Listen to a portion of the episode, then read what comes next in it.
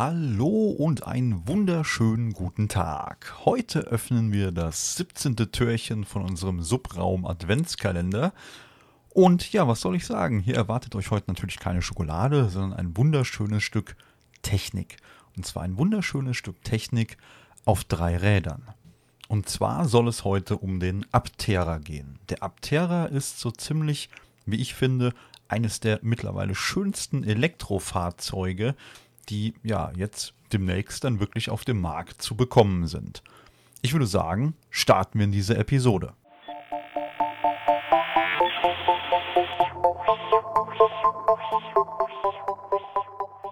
Aptera. Das ist ein Begriff, den kennt der ein oder andere vielleicht aus dem ja, aus dem Bereich der Insekten. Und zwar ist das ein altgriechischer Begriff und bedeutet so viel wie flügellos.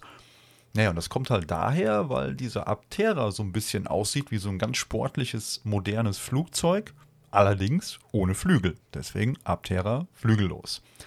Ja, wie kam es denn jetzt überhaupt zu diesem Aptera, der dann wohl ab nächstes Jahr in den Handel kommt und jetzt schon vorbestellbar ist?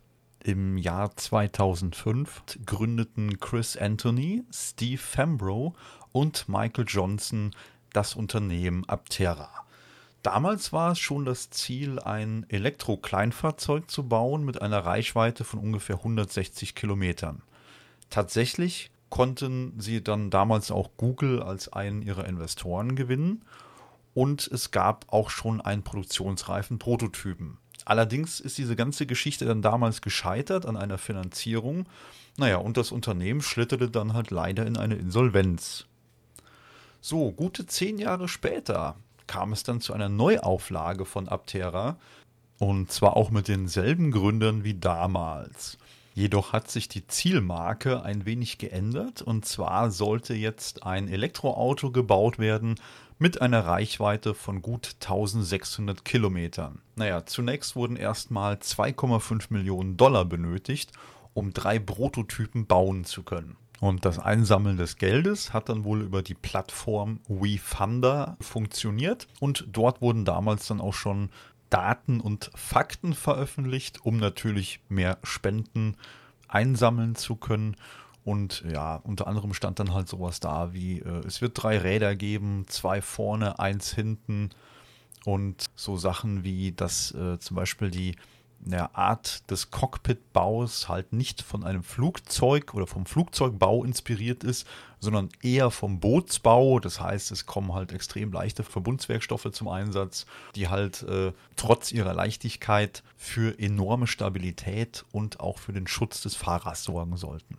Und das alles war letztes Jahr, sprich 2019 im Oktober, naja, eher noch Vision. Und jetzt, dieses Jahr 2020, im Dezember startet jetzt wirklich der Vorverkauf dieses Autos, das mehr als doppelt so viel Reichweite wie das Tesla Model S haben soll. Und das wohlgemerkt bei gleicher Akkugröße. Und hinzu kommen nochmal circa 72 Kilometer Reichweite durch das integrierte Solarsystem und das Ganze schon ab einem Preis von 21.350 Euro klingt eigentlich schon viel zu gut, um wahr zu sein, oder? Aptera hatte jetzt mittlerweile bestätigt, dass wohl schon die erste Auflage größtenteils ausverkauft sei. Allerdings können weiterhin Reservierungen vorgenommen werden und das nicht nur in den USA, sondern weltweit ähm, für eine Reservierungsgebühr von 100 US-Dollar. Aktuell stehen vom Aptera drei, drei Varianten zur Auswahl die Einstiegsvariante mit 100 kW, sprich mit 136 PS und einem 25 Kilowattstunden Akku hat logischerweise auch die ja, geringste Reichweite mit etwa 400 Kilometern. Und dabei soll es sich dann auch um ein frontgetriebenes Fahrzeug handeln. Dann gibt es die größte Variante, die kommt dann mit einem 100 kW Akku daher setzt auf Allradantrieb mit 150 kW, sprich 203 PS Leistung und soll eine Reichweite von über 1600 Kilometern ermöglichen. Dazwischen gibt es dann nur noch eine Variante mit einem 40 Kilowattstunden Akku, der ca. 640 Kilometer Reichweite hat, sowie eine 60 Kilowattstunden Akku-Variante, die ungefähr mit 965 Kilometern angegeben ist. Kommen wir nun zu den Besonderheiten dieses Autos, was es einfach so unvergleichbar macht mit anderen Elektrofahrzeugen, die jetzt aktuell so auf dem Markt zu haben sind.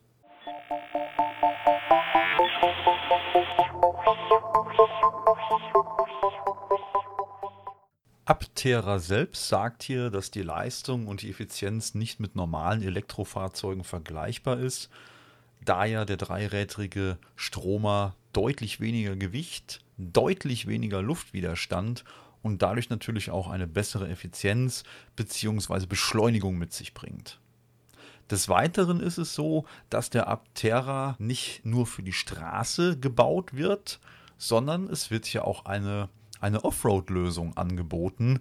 Und naja, das gibt es dann in einem speziellen Offroad-Paket. Ja, und dieses äh, Offroad-Paket kommt dann wohl mit einer deutlich stabilisierten Radverkleidung daher, zusätzlich mit leistungsfähigeren Federungen, die das Fahrzeug im Gesamten ein wenig höher bringen, um im Gelände dann Stein und Geröll ausweichen zu können.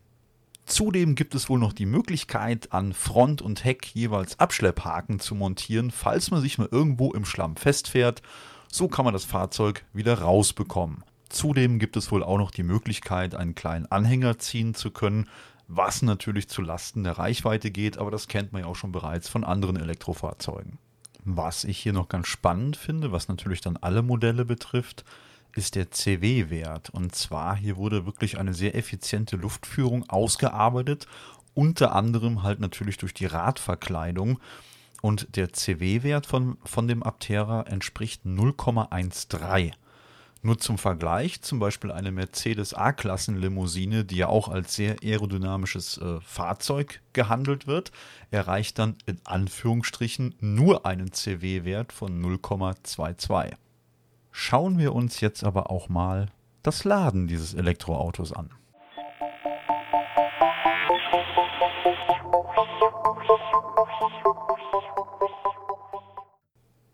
Aptera selbst bewirbt ja hier die Never Charge Solartechnologie, also die Niemals Laden Solartechnologie. Heißt so viel wie, dass man an einem besonders sonnigen Tag ungefähr 65 Kilometer weit fahren kann könnten auch bis zu circa 72 Kilometer sein. Also Aptera selber geht hier natürlich von, ich sag mal, den üblichen Pendlerstrecken aus, die jeder am Tag so zurücklegt. Das sind ja irgendwas zwischen 10 und 30 Kilometern in etwa. Und ich sag mal, dieses Konzept mit den Solarzellen im Auto kennt man auch schon von einem Münchner Start-up von Sono Motors, die den Sion auf den Markt bringen wollten oder wollen. Das ist halt auch ein Elektrofahrzeug mit integrierten Solarzellen. Ja, zurück zum Aptera. Und zwar bei Aptera selber auf der Homepage habe ich noch was Interessantes entdeckt und zwar einen How often would you charge your Aptera? Und zwar, wie oft würdest du deinen Aptera laden müssen? Auf der linken Seite sieht man dann so eine kleine Kontinentenübersicht, die halt in solche, ja, ich sag mal, ähm, Sonnenzonen eingeteilt ist.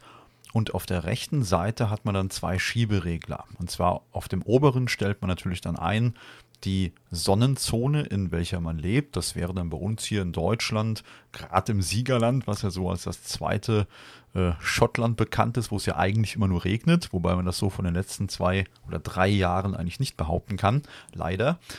Ähm, da würde man dann die 1 einstellen. Ja, einfach Zone 1 und unten kann man dann auswählen am zweiten Schieberegler, wie viele Meilen man pro Tag fährt.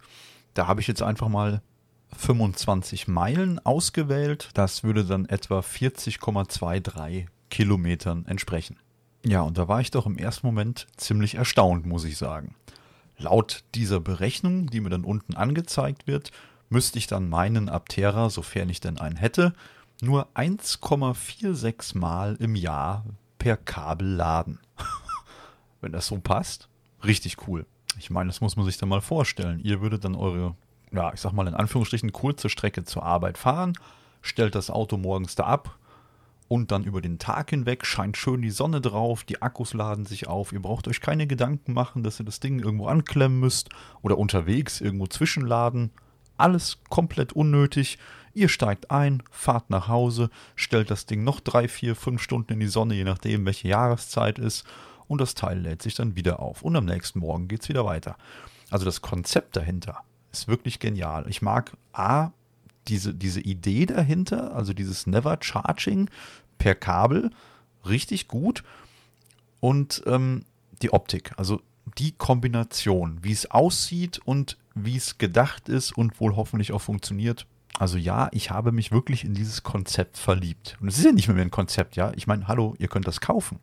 Ja, und wenn das jetzt mal mit der Sonnenladung aus welchen Gründen auch immer mal nicht klappt, wie zum Beispiel starke Bewölkung und das vielleicht auch über mehrere Tage, kann ja alles sein, könnt ihr wohl das Fahrzeug auch laden. Und zwar wird hier ja ganz wild spekuliert und da gibt es auch Gerüchte und Vermutungen aufgrund na, Videoclips und Bildern, die halt im Netz vorzufinden sind, dass eventuell auch ein Tesla Supercharger äh, Stecker angebracht ist. Also sprich, man könnte wohl das Tesla Supercharger Netzwerk mitbenutzen. Ist allerdings so nicht bestätigt, habe ich jetzt auch so noch nichts zu gefunden.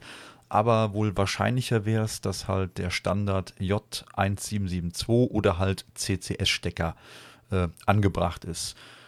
Allerdings kann man hier wohl eh nur mit ca. 50 kW laden, was dann ja eh nicht Supercharging wäre.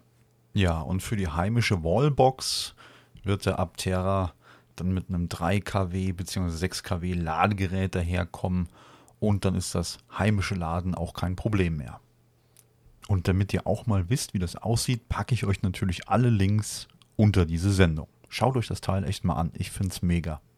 Schauen wir uns noch das Thema Infotainment und Sicherheit an.